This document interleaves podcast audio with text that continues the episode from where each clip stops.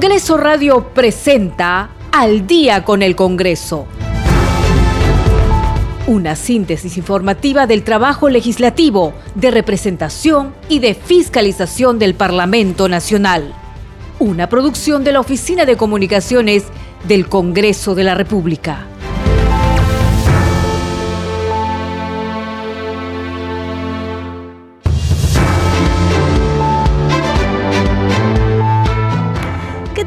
¿Cómo están? Bienvenidos y buenas noches. Empezamos al día con el Congreso. Hoy les acompaña en la conducción Perla Villanueva. En los controles Rafael Cifuentes. En la transmisión vía YouTube Alberto Casas. Estamos listos para llevarles las principales noticias del Parlamento Nacional. A continuación, los titulares. El presidente del Congreso, José William Zapata, cuestionó la constante intromisión del mandatario mexicano Andrés Manuel López Obrador en la política nacional y además lamentó que este no ceda al Perú la presidencia pro tempore de la Alianza del Pacífico. William Zapata consideró que el presidente mexicano está avalando a un corrupto al pedir el retorno de Pedro Castillo a la presidencia de la República, a pesar de que la comunidad internacional sabe que cometió un intento de golpe de Estado en el Perú, afirmó el titular del legislativo. Y el presidente de la Comisión de Fiscalización y Contraloría del Congreso, Héctor Ventura Ángel, informó que ese grupo de trabajo iniciará investigación de oficio contra los que resulten responsables del hundimiento de suelo en el distrito de Chancay, en Huaral. Esto como consecuencia de los daños registrados en viviendas y calles por la construcción de un túnel que forma parte de las obras del megapuerto de Chancay. Usted está escuchando al día con el Congreso. 7 de la noche con 3 minutos. Estamos en Radio Nacional y vamos a empezar con el desarrollo de las noticias, todo lo que sucedió hoy en el Parlamento Nacional. Comentarles que han habido eh, pronunciamientos, reacciones sobre lo señalado por el presidente mexicano Andrés Manuel López Obrador. Precisamente vamos con ello porque el presidente del Congreso, José William Zapata, cuestionó la constante intromisión del mandatario mexicano, Andrés Manuel López Obrador, en la política nacional. Además lamentó que este no ceda al Perú la presidencia pro tempore de la Alianza del Pacífico. William Zapata también consideró que el presidente mexicano está avalando a un corrupto, esto al pedir el retorno del expresidente de la República, Pedro Castillo Terrones, a la presidencia de la República de este país. A pesar de que la comunidad internacional sabe que cometió un intento de golpe de Estado en el Perú, afirmó el titular del legislativo, quien también se pronunció sobre otros temas en declaraciones a la prensa. Tenemos el informe con todos los detalles.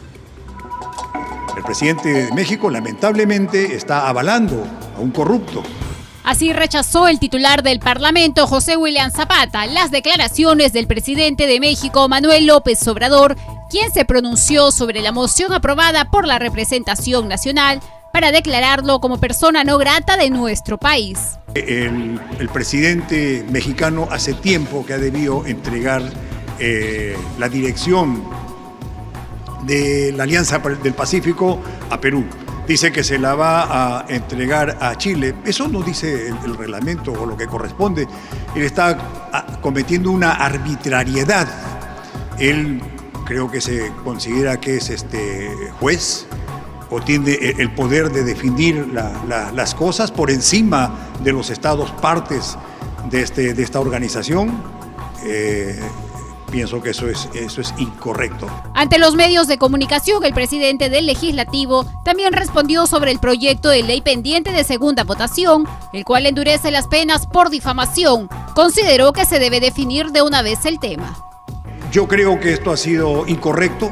Yo pienso que no se debe dilatar más este tema, se tiene que definir de una vez.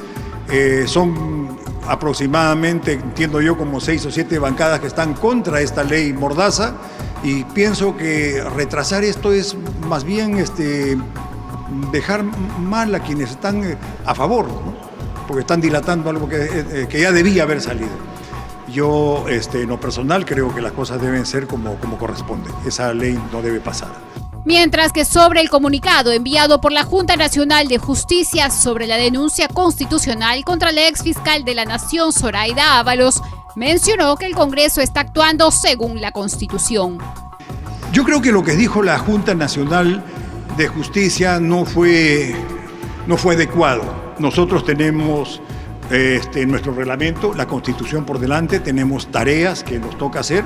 Los congresistas tienen que evaluar las cosas y votar y colocar su voto como corresponde. No es conveniente que una organización se vaya a, meter dentro de las tareas de, otra, ¿no? dentro de las competencias de otra. No es, no es ético, por lo menos. ¿no?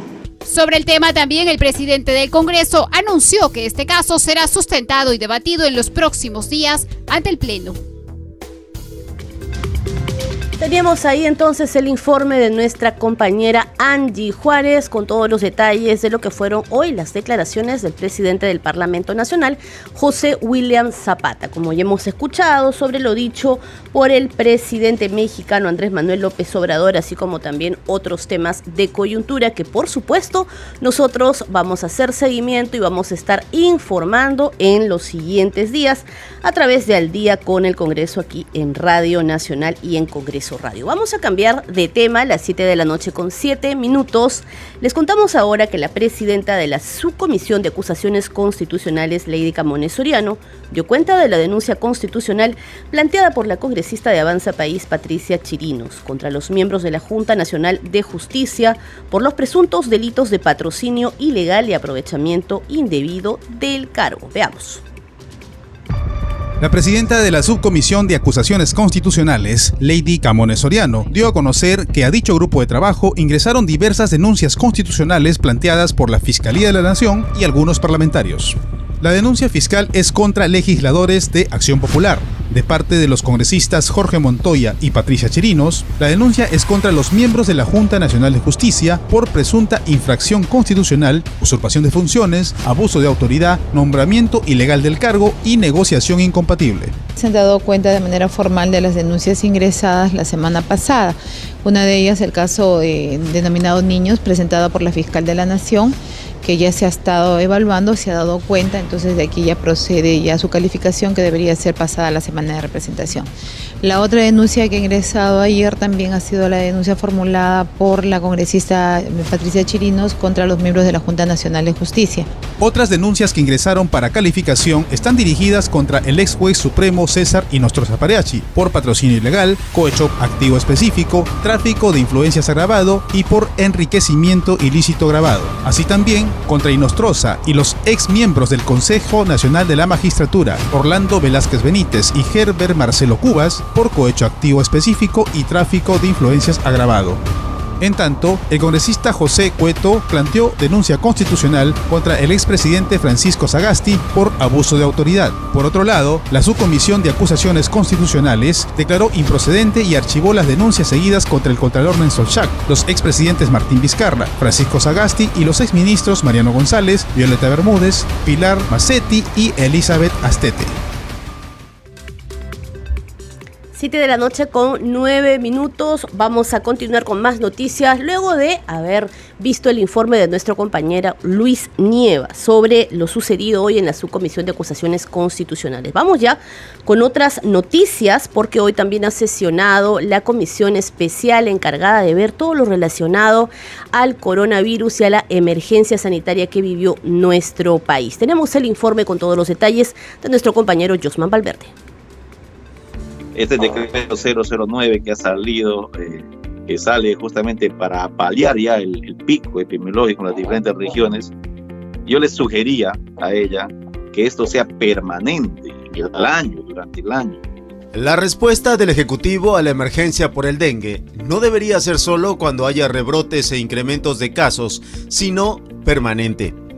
En esto concluye el presidente de la Comisión COVID-19, Juan Carlos Moricelis, ¿Quién hizo este llamado? Si el MEF y el Ministerio de, Salud financiaran durante todo el año un proceso de inyección presupuestaria ya establecida, y no van a tener que estar pidiendo cada fin de año cuando saben que el Ministerio de Economía nunca va a inyectar, el Ministerio de Salud tampoco. Entonces yo pienso que se debería hacer toda una programación para estas actividades preventivas promocionales, tanto en dengue y de malaria, y, van, y se vería el resultado al año siguiente o a los dos años. Para el congresista, las declaratorias de emergencia por dengue y malaria cada vez que te dan rebrotes o incrementos de casos y no hacerlo de manera permanente para programar compras podría involucrar el interés de algunos laboratorios. Personalmente yo lo digo a modo de, de médico, no lo digo como congresista, eso sí lo quiero enfatizar, como que se nos gustaría que siga permanente la malaria y que siga permanente el dengue, aparte por parte de estos entes rectores, porque me imagino que por la malaria eh, adquieren medicamentos, adquieren insumos y eso pues crea todo un movimiento comercial inclusive por algunos intereses a lo mejor de laboratorios. El congresista hizo esta advertencia llamado tras escuchar a los representantes de las direcciones regionales de salud de Piura, Loreto y Ucayali, quienes expusieron la situación en dichos departamentos. Medidas de prevención que, por cierto, debemos adoptar en todo el país ante el incremento de los casos de dengue a nivel nacional. Vamos a continuar con más información en Radio Nacional. Son las 7 de la noche con 12 minutos. Estamos en al día con el Congreso. Estamos desarrollando las noticias, todo lo que sucedió hoy en el Parlamento Nacional. El presidente de la Comisión de Fiscalización y Contraloría, Héctor Venturángel, anunció hoy que este grupo de trabajo iniciará investigación de oficio contra los que resulten responsables del hundimiento de suelo en el distrito de Chancay, esto en Guaral como consecuencia de los daños registrados en viviendas y calles por la construcción de un túnel que forma parte de las obras del megapuerto de Chancay. Tenemos sus declaraciones.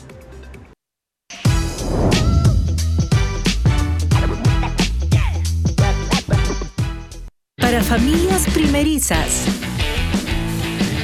las que evolucionan y las que viven para explorar. Para cada tipo de familia hay una Chevrolet Tracker. Es un grave daño que el mismo presidente de México está causando para su propio eh, territorio, para el propio país de México y también seguramente para eh, eh, nuestros compatriotas. Pero aquí que quede claro que Pedro Castillo no es un perseguido político, no es una víctima de estos actos de corrupción que él mismo ha generado. Señor presidente de México, Pedro Castillo tiene más de siete investigaciones en el Ministerio Público.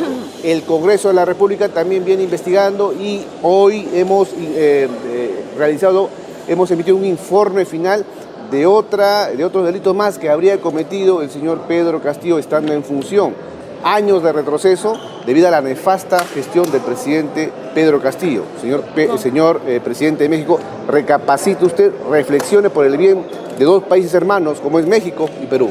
Congresista, ¿usted cree que esto es factible? También para la primera dama, ex primera dama, perdón. Nosotros eh, hemos realizado informes de que se eh, continúe con las investigaciones, es decir, elementos indiciarios que son datos objetivos que hemos recopilado en la Comisión de Fiscalización que conllevan a una sospecha de presuntos actos de corrupción. Y eso obliga a las eh, instituciones eh, jurídicas del Estado a iniciar estos actos indagatorios. Y eso es lo que se está realizando. La Comisión de Fiscalización ha obtenido datos objetivos. Por ejemplo, la comunicación entre Hugo Espino, un empresario que habría sido favorecido con este decreto de urgencia, y los hermanos de la ex primera dama, Lilia Paredes donde se han entregado 90 mil soles. Inicialmente estos hermanos dijeron que era un préstamo personal, desmentido por Hugo Espino, que es un colaborador eficaz en, investigación en el Ministerio Público, donde esos 90 mil soles no era un préstamo personal, sino eran para la elaboración de un expediente técnico. ¿Es un dato objetivo? Por supuesto que sí. Luego, la declaración de Salatiel Marrufo, asesor principal de eh, General Alvarado, un ministro de Estado de Pedro Castillo, donde narró, relató el 7 de diciembre cómo era la, cómo era la ruta de ese dinero mal habido de una empresa Marca Group de más de 4 millones de dólares que tenía la anuencia, que tenía conocimiento Pedro Castillo Terrones. Y así, varios eh, datos que ha, sido podido, eh, que ha sido recopilado en la Comisión de Fiscalización. Muy bien, estas declaraciones el presidente de la Comisión de Fiscalización sobre varios temas las ha brindado luego de la sesión. En esta sesión hoy se ha presentado eh, la superintendente de las SBS, Socorro Heisen Segarra, Ella, en el marco de las indagaciones por las presuntas irregularidades en las disposiciones de fondos dinerarios en la Federación Peruana de Fútbol. Ahora sí vamos a escuchar el audio.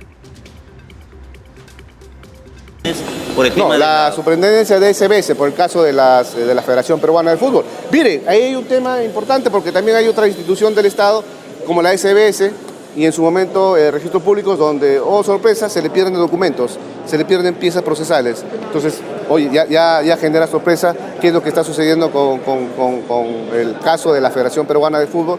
¿Habrían irregularidades? Eso hay que seguir investigando. pero ante esta pérdida, ¿qué, decisión se va a tomar? No, la decisión es de continuar con las investigaciones. y también llegó la rectora de la Universidad, Enrique Guzmán. También por otros presuntos actos irregulares en la tramitación y ostentación de grados y títulos en el caso de maestrías y doctorados. ¿Ya se tiene previsto qué invitado va a tener? ¿Cuál es la agenda para la próxima sesión? Eh, hemos eh, decidido en la Comisión de Fiscalización que se eh, tenga una línea de investigación respecto al hundimiento que lamentablemente están sufriendo nuestros hermanos de, de, Guaral, exactamente en Chancay. Seguimos con más noticias, 7 de la noche con 16 minutos en el día con el Congreso y a través de la señal de Radio Nacional. Hoy también se ha desarrollado en la Plaza José Faustino Sánchez Carrión de Palacio Legislativo una ceremonia de premiación a los emprendedores de nuestro país. Aquí el presidente del Congreso, José William Zapata, ha destacado la trascendencia de las pequeñas y medianas empresas. Escuchemos. Distinguida concurrencia, los peruanos nos hemos caracterizado, como dije, siempre por el emprendimiento. Y dentro de esa visión se, se, han creado cientos de miles de pequeñas y medianas empresas que se han convertido en el motor de la economía peruana y que han posibilitado la creación de millones de empleos en nuestro país. La vocación emprendedora de los peruanos es reconocida internacionalmente, como hace un momento lo decía, debemos tener algo nosotros dentro de nuestra genética que nos hace capaces de poder generar riqueza, imaginarnos la cosa, trabajar mucho. En los tiempos actuales debemos resaltar el ejemplo de las iniciativas emprendedoras que fueron fundamentales en los meses difíciles cuando nos vimos afectados por el COVID-19 y donde ustedes fueron de los que más se perjudicaron y sobre todo ahí se tuvo que desarrollar mucha creatividad, mucha iniciativa para poder sobrevivir. Señores, por eso es importante reconocer las diferentes iniciativas emprendedoras en nuestro país, desde las de mayor trayectoria, pasando por las innovadoras propuestas juveniles, la impresionante visión de las emprendedoras mujeres, además del carácter solidario que siempre se resalta y que ha permitido la fortaleza de las organizaciones de base como los comedores populares y, y diversos programas de alimentación popular. Quiero saludar esta iniciativa para organizar este evento en el que reconocemos a los emprendedores de diversas categorías con el premio a los emprendedores 2023 creadores de la riqueza. Esa es una tarea por la cual felicito a los congresistas porque de esa, de esa forma están motivando y generando más voluntad para, para seguir en el trabajo. Y felicitar a los parlamentarios presentes, especialmente a los promotores de esta premiación, como la congresista Roseli Amuruz Duranto, presidenta de la Comisión Especial Multipartidaria Capital Perú, la congresista Rosángela Barbarán Reyes, presidenta de la Comisión de Economía, Banca, Finanzas e Inteligencia Financiera y por supuesto al congresista Hernando Guerra García, presidente de la Comisión de Constitución y Reglamento, quien además ha estado siempre vinculado a las iniciativas de emprendimiento y a contribuir con ideas innovadoras para hacerlas posible. En mi condición de presidente del Congreso de la República, felicito a quienes han hecho merecedores a estos premios y les invito a seguir contribuyendo al desarrollo de nuestro país y a la construcción de un futuro mejor para vuestras familias y para toda la nación. Escuchábamos entonces palabras del presidente del Parlamento Nacional, José William Zapata, durante la ceremonia denominada Creadores de Riqueza 2023. Esto fue un reconocimiento a destacados emprendedores y empresarios nacionales. La presidenta de la Comisión de Economía, la legisladora Rosángela Barbarán, también estuvo presente, al igual que otros parlamentarios, como por ejemplo la congresista Roselia Muruz de Avanza País. Rosángela Barbarán, durante su intervención en este evento, destacó que el 95% de la economía del país se mueve gracias a los emprendedores nacionales. La parlamentaria de Fuerza Popular también destacó las normas que han sido aprobadas por este grupo de trabajo parlamentario y el legislativo en favor de este sector productivo del país, como por ejemplo la ley que reconoce y promociona los negocios de preparación o venta de dulces tradicionales como microempresas generadoras de autoempleo productivo en la vía pública, aprobada en la víspera por el Pleno de la Representación Nacional. Tenemos aquí las palabras de la congresista Rosángela Barbarán. En Agora Shop celebramos a mamá todo el mes. Cada semana participa por pasajes Argentina o kits con regalos. Solo compra desde 130 soles en Plaza Bea o Vivanda, incluyendo uno o más productos auspiciadores. Y listo, celebra mamá con Agora Shop.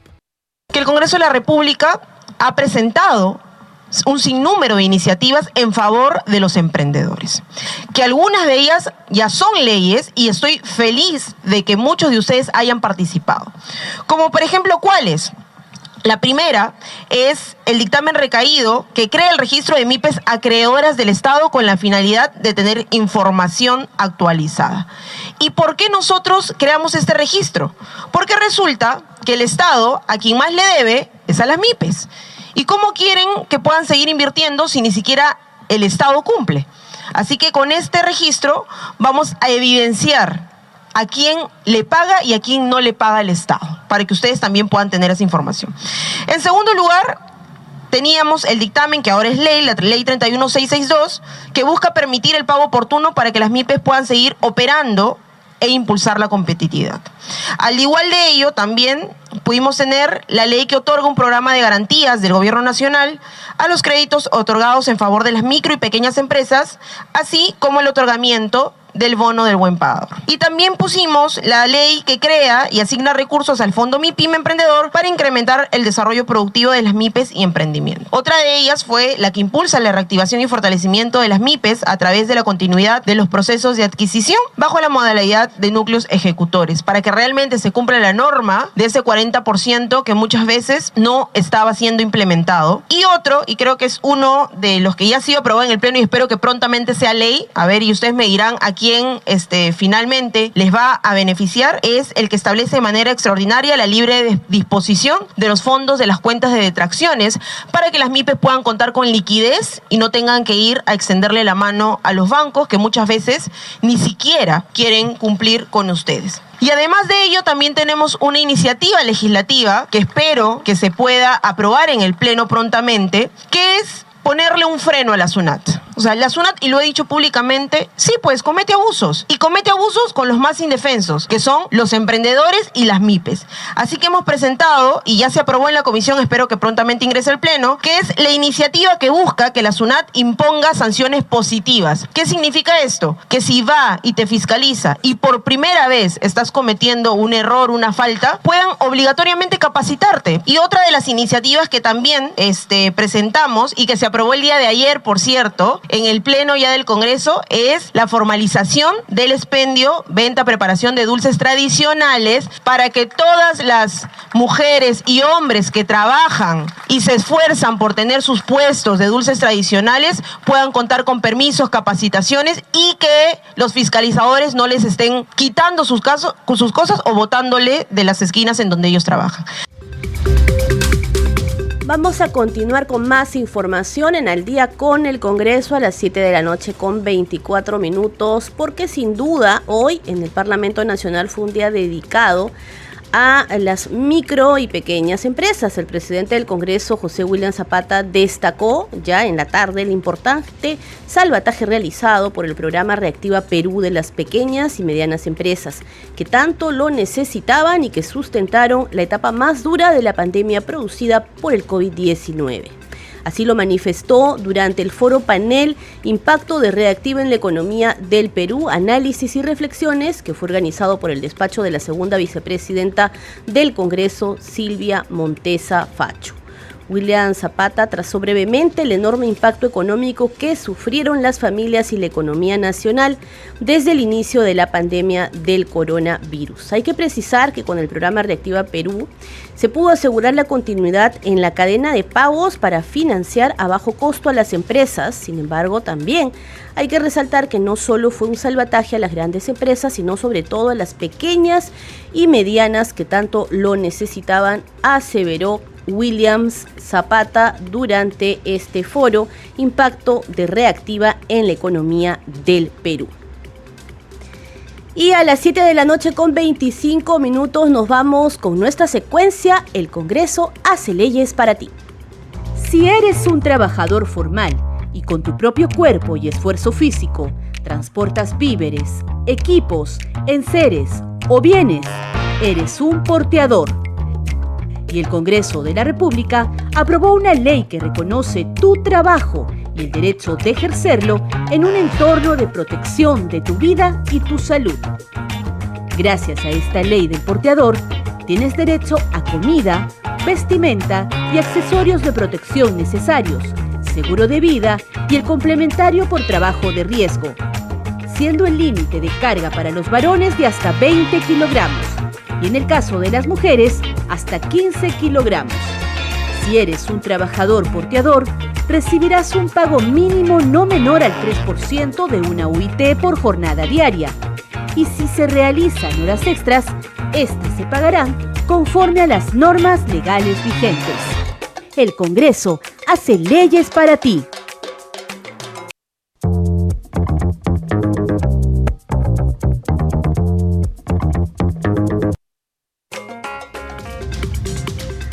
Es momento de hacer una breve pausa, pero ya regresamos con más noticias en Al día con el Congreso y a través de la señal de Radio Nacional. Regresamos.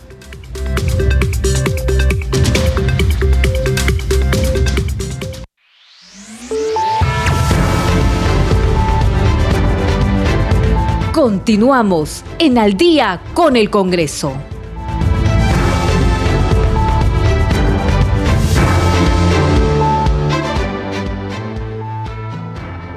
Bienvenidos a la segunda media hora informativa en Al día con el Congreso. Esta noche con ustedes en la conducción Perla Villanueva, en los controles Rafael Cifuentes y en la transmisión vía YouTube Alberto Casas. Vamos a repasar nuevamente nuestros titulares.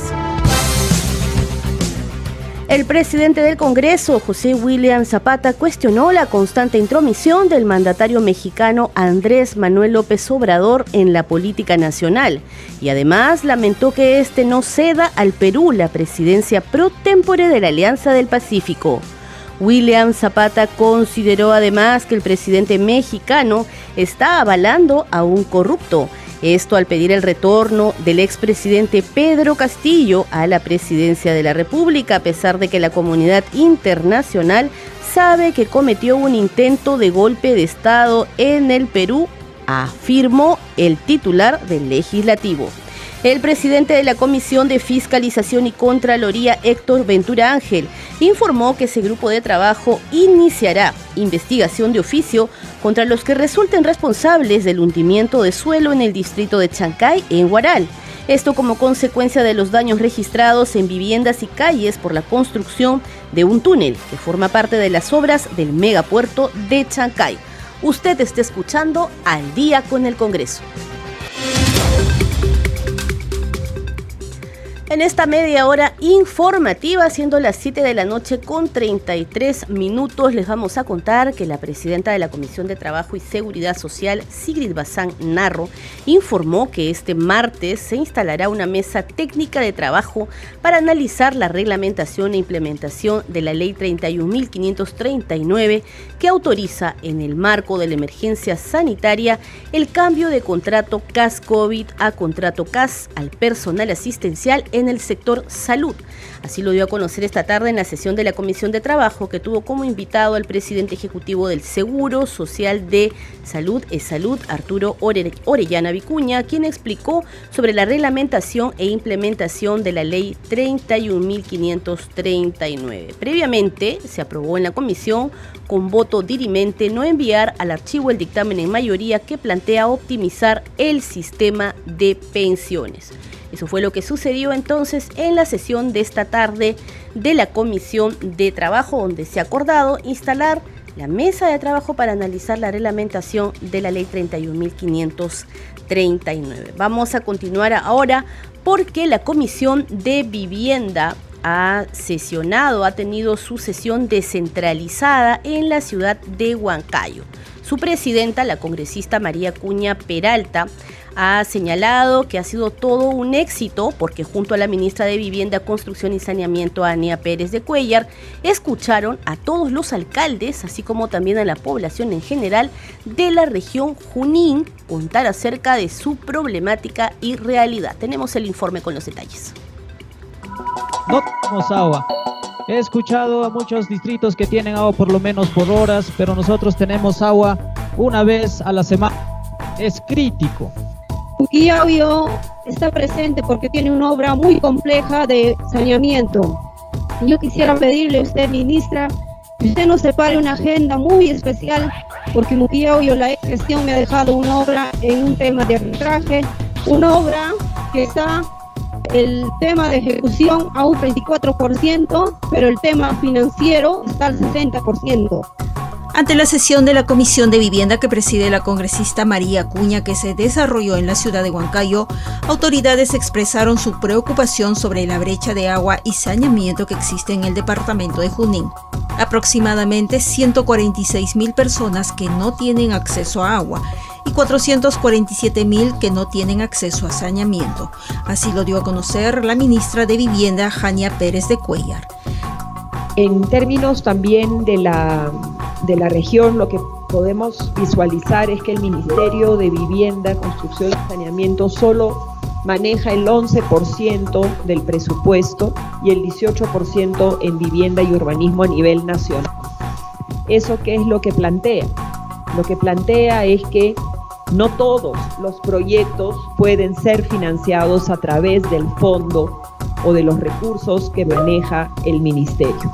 La ministra informó que para la región existen cuatro obras culminadas, 36 obras en ejecución, de las cuales 34 culminarán en el 2023. Además dijo que de las 10 obras paralizadas, dos han sido destrabadas de manera directa.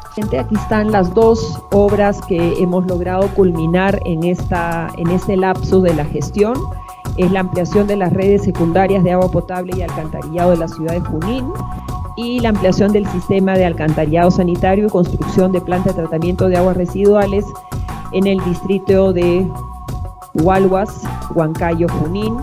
Aquí tienen los montos de inversión, uno de 17 millones aproximadamente y otro casi de 11 millones. Y eso se ha hecho mediante transferencia. En la sesión descentralizada también participó Manuel Muñoz Quirós y Richard Acosta, representantes de SUNAS, quienes expresaron que en cobertura de agua existe una brecha por cubrir de 18% y en el ámbito de alcantarillado una brecha de 23%. A esta sesión también participaron diversas autoridades y funcionarios de la zona. Muy bien, teníamos entonces ahí todo lo sucedido en la sesión descentralizada de la Comisión de Vivienda realizada en Huancayo. El informe era de nuestra compañera Cecilia Malpartida. Nos vamos con otro informe, esta vez de la Subcomisión de Control Político presidida por el legislador Alejandro Aguinaga, que tuvo de invitado en su sesión al exministro de Salud, Oscar Ugarte. El juego de misterio más famoso del mundo ha sido reinventado. Ahora con nuevos personajes, nuevas ilustraciones y nuevos misterios. Clue. Nueva edición. Nuevos misterios. Con la finalidad de rendir cuentas sobre las diversas acciones realizadas por el decreto de urgencia 70 en el año 2021, el cual establece medidas en materia económica y financiera para promover la dinamización de las inversiones en el marco de la reactivación económica y la ejecución de gastos públicos, la Comisión de Control Político invitó al ex titular del Ministerio de Salud, Óscar Ugarte Villuz, para manifestar lo solicitado por la mesa. Era imposible mantener un proyecto con tanto financiamiento que concentrado solo en seis redes en y por lo tanto había que ampliar por lo menos a una red por región más cuatro redes en Lima, lo que hace 29 redes. Eso fue eh, coordinado con el Ministerio de Economía y Finanzas y con los bancos y hubo acuerdo. Seguidamente, el presidente del grupo agregó su punto de vista sobre el decreto de urgencia solicitado por el Ejecutivo en la gestión del expresidente Sagasti. Y les hemos demostrado que, por ejemplo, la red Comas que se anula, cómo está la gente haciendo cola, reclamando atención y sobre todo que han pasado dos años y la ejecución de este préstamo por el cual el Perú eh, paga, paga intereses, es un préstamo de 250 millones de dólares, la ejecución llega al 8.5%. Además, el congresista Guinaga señaló que el proyecto de Comas tiene más de cinco años y la ejecución es pobre, puesto que la población solicita el apoyo correspondiente por parte del Ejecutivo para su culminación. Me pareció un, exceso de audacia de a, una semana de irte cambiar un, el giro de un préstamo, ¿no es así? y sobre todo si no había revisado los componentes de que, cómo lo iban a ejecutar, porque ahí ha, ha faltado cuadros profesionales. Finalmente recalcó que se continuará investigando por diversos temas que son de necesidad de la misma población. Seguimos con más noticias en Al día con el Congreso, 7 de la noche con 40 minutos. Vamos a ver ahora el trabajo realizado en la Comisión de Ciencia, Innovación y Tecnología, que también ha tenido su sesión descentralizada, pero está comisión ha sesionado en la región Amazonas la demanda de representantes del CENEPA para que el Estado solucione sus problemas más sentidos fue expuesta ante los integrantes de la Comisión de Ciencia que es presidida por el congresista Segundo Montalvo Cubas. Esto en su segunda sesión descentralizada en la región Amazonas. La reunión se desarrolló en forma presencial y virtual en el auditorio de la Municipalidad Distrital del CENEPA en la provincia de Condorcanqui en el departamento de Amazonas. Aquí informe. Diversas autoridades señalaron su preocupación por la educación en la zona del Cenepa, en la región Amazonas, donde señalaron la falta de diversas herramientas para brindarle a los alumnos y docentes para obtener una educación de calidad. Asimismo, el alcalde del sector hizo un llamado de urgencia por su población. En educación, menos del 5% de nuestros ciudadanos cuentan con una educación superior, sea técnica o universitaria ni una sola de nuestras instituciones cuenten con agua potable, electricidad solo en Huampami. Horas, acceso a internet 0%. Tenemos una tasa de nuestros docentes son no titulados o con otras profesiones. Seguidamente, el titular de la Comisión de Ciencia mencionó su preocupación por la información brindada por el alcalde, remarcando que tomará acciones inmediatas nos permite conocer de primera fuente las reales necesidades de su pueblo y como presidente asumo el compromiso juntamente con la comisión que presido de canalizar la solución a las problemáticas expuestas. Y el representante de la Universidad de Bagua, Roger Fernández, mencionó que toda la región Amazonas necesita la presencia del Ejecutivo en su sector. La realidad del tema educativo en esta zona del país es lamentable. No podemos quedarnos de brazos cruzados y nosotros como universidad requerimos el apoyo, el respaldo y de que el MEF amplíe el presupuesto tanto para el municipio del CENEPA y la universidad. Nosotros venimos trabajando con nuestros propios recursos, limitados por cierto, pero venimos llegando a estas zonas olvidadas por el, por el Estado. Seguidamente los congresistas de la mesa mencionaron su compromiso con la región Amazonas en articular acciones inmediatas por el bienestar de la población. Finalmente el presidente de la comisión agregó que volverá a la región para fiscalizar las acciones realizadas por el Ejecutivo.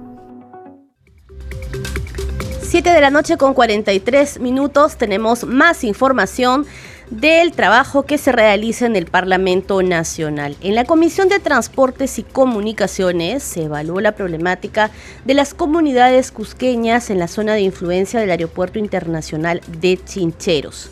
El legislador cusqueño Luis Ángel Aragón Carreño de Acción Popular y presidente de este grupo de trabajo parlamentario se pronunció a favor de viabilizar los reiterados pedidos de las comunidades cusqueñas que coincidieron en denunciar las innumerables limitaciones que tienen para construir carreteras y realizar obras de saneamiento de agua potable y alcantarillado fue luego de culminar la sesión descentralizada que se desarrolló en la ciudad de Urubamba, Cusco, donde se dieron cita diversas autoridades como Alberto Ñeco Tello, viceministro de Transportes y Comunicaciones, Provías Descentralizado, Provías Nacional, la Corporación Peruana de Aeropuertos y Aviación Comercial, Corpac, Cusco. Esto ha sido lo que ha sucedido entonces en la sesión descentralizada en el Cusco de la Comisión de Transportes y Comunicaciones. Vamos ahora con la entrevista al coordinador del grupo de trabajo, situación de las municipalidades de centros poblados en la normativa actual.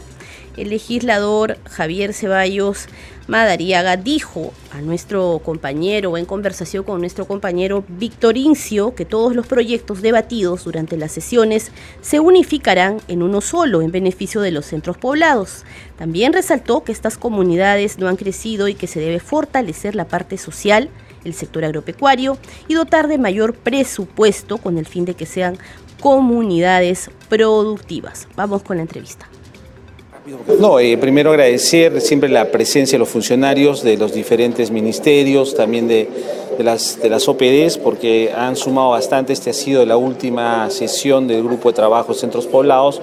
Nos toca en este momento acumular ya los proyectos, acumular todo lo trabajado durante prácticamente estos cuatro meses y medio del grupo de trabajo y vamos a sacar un producto de estos 15 proyectos de ley que se han presentado para centros de trabajo, de centros poblados, perdón, para poder sacar eh, una ley que dé resultados, una ley que vaya en beneficio de los centros poblados.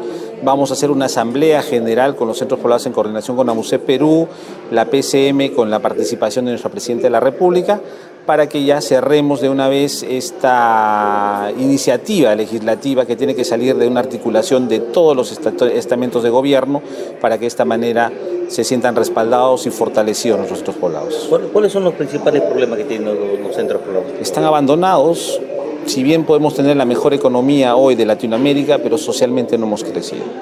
Tenemos un artículo 58 de la Constitución que habla de una economía social de mercado Perfecto, en economía hemos crecido, nos hemos fortalecido, pero es momento de ver la parte social, es momento de fortalecer el sector agropecuario, es momento de darle calidad de vida a nuestros centros poblados, es momento de darles ese poco presupuesto que ellos piden y con el cual hacen maravilla. Estamos hablando de media UIT, estamos hablando de unas dietas para incentivo al trabajo de nuestros alcaldes y sobre todo queremos que sean unidades productivas, que sean los verdaderos soldados de alguna reforma agraria que se quiera plantear a partir del gobierno con una política clara que vaya a dar resultados. Hoy la agricultura está abandonada, es una agricultura de subsistencia, es una agricultura que no tiene los recursos necesarios que el gobierno tenga que brindar. Necesitamos sostenibilidad en un sector tan importante que en algún momento nos va a ayudar bastante. Ya hemos visto en la pandemia, pero sin embargo no aprendemos hasta ahora, que ese sector es el cual de nosotros debemos fortalecer mediante nuestros centros poblados. Esto van a unificar un solo, ¿no? De todos los proyectos que tienen. En un solo proyecto de ley, con todos los proyectos vamos a recoger lo mejor de cada uno de ellos y de esta manera poder dar el mejor producto para que nuestros centros poblados se sientan tranquilos de que su gobierno, su Congreso de la República los está respaldando. ¿Este proyecto se presenta en una comisión? ¿Va al pleno? Va a la comisión de descentralización, porque nosotros somos un grupo de trabajo de la comisión de descentralización. De esta manera, lo más pronto posible, va a ir al pleno del Congreso, siempre y cuando también esperemos el alargue de la legislatura, ya que según reglamento termina el 15, pero al parecer se va a alargar un mes más para que podamos concluir y darle pues eh, esta prestancia necesaria a los proyectos importantes, como es el caso este. 7 de la noche con 48 minutos. Ahí estaba el congresista Carlos Ceballos brindándoles detalles de su labor parlamentaria a nuestro compañero Víctor Incio. Vamos a seguir con más información. El legislador Alex Paredes González informó que en la sesión del grupo de trabajo de seguimiento y evaluación de la problemática laboral remunerativa y pensionaria del personal docente, directivo y administrativo del sector público y privado, funcionarios del Ministerio de Economía y Educación, expusieron sobre diversos temas, como por ejemplo el bono de 950 soles a docentes y auxiliares nombrados y contratados, el pago de la compensación de servicios aprobado por el Congreso de la República, así como también eh, otra problemática de este sector de educación. Aquí la entrevista de nuestro compañero Víctor Incio. Sí, el día de hoy hemos desarrollado una sesión de trabajo ordinaria con presencia del viceministro de Hacienda, José Carlos Chávez Cuentas, y la viceministra de Gestión Institucional del Ministerio de, Educación, para ver eh, cinco temas. Primero, la constatación de si se ha pagado el bono de 950 docentes y auxiliares de educación nombrados y contratados. Ellos han respondido por sus funciones. Nosotros les hemos dado a conocer que después de reunirnos con directores regionales, hay un porcentaje mínimo, pero que todavía está pendiente de pago. Han asumido el compromiso de recibir la información para comprometerse. Segundo, hemos visto el pago de la compensación de tiempo de servicios que este Congreso ha aprobado para que sea 100%, en una primera instancia en tres partes, 50% al, al final del 22, 20% en el 23 y el 30% en el 24. Se ha cumplido lo del 23, pero falta lo del 22. Hay un proyecto de ley que ya presentó el Ministerio de Educación, lo ha asumido Economía, nos han dicho que en, las próximas, eh, en los próximos días ya debe emitirse el, dispositivo para honrar a los maestros el pago del 50% de sus CTS. Luego los 1.200 millones que este Congreso de la República ha aprobado por la devolución de una mal llamada deuda social, que es una bonificación de preparación de clase que no se pagó conforme a ley, que hemos tenido que conseguir sentencias. Hemos conseguido en la última ley del crédito suplementario mil millones. Se han comprometido a sacar el decreto supremo en los próximos días, porque los maestros vienen exigiendo a los congresistas que si ya se aprobó hace varias semanas y se publicó en el peruano la ley del crédito suplementario, pues no se paga, ¿no es cierto? Entonces van a sacar el decreto supremo y finalmente la reglamentación de la ley para que este pago ya no se haga con sentencia judicial, sino se haga sin sentencia judicial porque tú entenderás y, los oyentes entenderán que eso significa gasto económico. Y hoy no estamos para estar gastando peor un maestro cesante con su pensión eh, de dónde va a sacar recursos económicos, ¿no? Entonces, eh, hay compromisos que han asumido, vamos a ser vigilantes como grupo de trabajo, como Comisión de Educación, Juventud y Deporte para que eso se cumpla. Esto, emitirá un informe final, ya tienen previsto cuándo. Claro, nosotros el día martes, eh, regresando de, de la semana de representación, tenemos que hacer un informe de esta sesión, porque semana tras semana nosotros como grupo de trabajo, en mi condición de coordinador responsable, tengo que estar informando a la comisión, a la presidencia, de lo que venimos haciendo como grupo de trabajo y al finalizar este, antes de la legislatura concluya, tenemos que hacer un informe final. Es lo que corresponde de acuerdo al reglamento. 7 de la noche con 51 minutos. Tenemos más información que compartir con ustedes para garantizar la protección de la mujer el Congreso de la República ha generado a lo largo del tiempo leyes para prevenir y sancionar la violencia contra la mujer. Nuestros compañeros Danitza Palomino y Carlos Alvarado han producido el siguiente podcast narrativo sobre este tema. ya, ya, ya. Tú me pides para cenita, pasar las compras, este donde esté. Eso que quieres al precio que quieres. Podcast Congreso Radio. Brice, una joven enfermera de Puno, murió tras ser ultrajada salvajemente por gente de su entorno laboral. A pesar que existen leyes que previenen y castigan el feminicidio, estas no se cumplen en el Perú. El 30 de marzo, Brice de 32 años, madre de tres niños, fue agredida sexualmente y torturada con crueldad.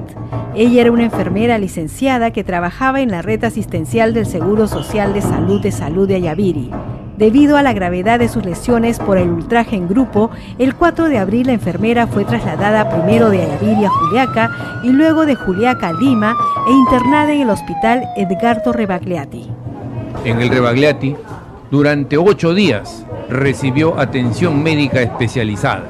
Los doctores hicieron todo lo humanamente posible por recuperar su salud. Le amputaron una pierna, Brice aferraba la vida, luchó por sobrevivir. pero a pesar de todo, lamentablemente el 12 de abril falleció. Deja huérfanos a tres hijos, uno de seis años, otro de cuatro y un bebé de solo ocho meses. La policía detuvo a los posibles responsables, que serían individuos que la víctima conocía, de ahí el ensañamiento con el que intentaron silenciarla. Dino Álvarez, que trabajaba en el área de referencias y admisión del Centro de Salud de Ayaviri, y Renato Quispe, agente de seguridad del establecimiento. Hoy cumplen prisión preventiva en el penal de Juliaca. El repudiable acto mereció la condena de los familiares, del gremio de enfermeras y de la población. Nos acabamos de enterar que ha fallecido. Nos sentimos muy apenadas, con una tristeza que no se puede explicar. Los desgraciados que, los, que le den cadena perpetua, por favor. ¿Qué van a hacer esos niños sin su mamá? Pido justicia, por favor. Es lo único que pido es justicia. ¿Qué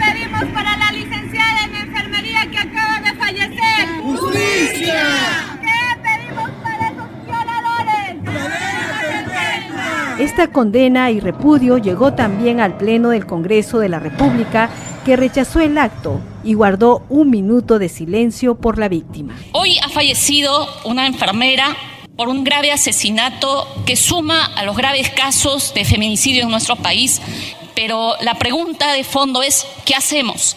¿Y cómo evitamos que esta cifra dramática eh, pueda realmente reducirse y evitar que más mujeres sean asesinadas con la violencia y la 7 de la noche con 55 minutos, no hay tiempo para más. Muchas gracias por habernos acompañado en esta edición. Estuvieron con ustedes en la conducción Perla Villanueva, en los controles Rafael Cifuentes, en la transmisión vía YouTube Alberto Casas. El lunes, todas las noticias del Parlamento Nacional, como siempre, con nuestra compañera Danisa Palomino. Buen fin de semana.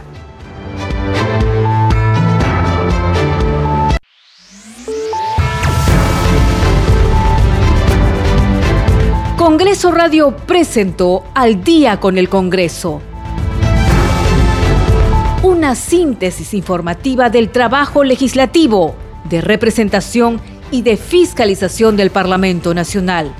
Una producción de la Oficina de Comunicaciones del Congreso de la República.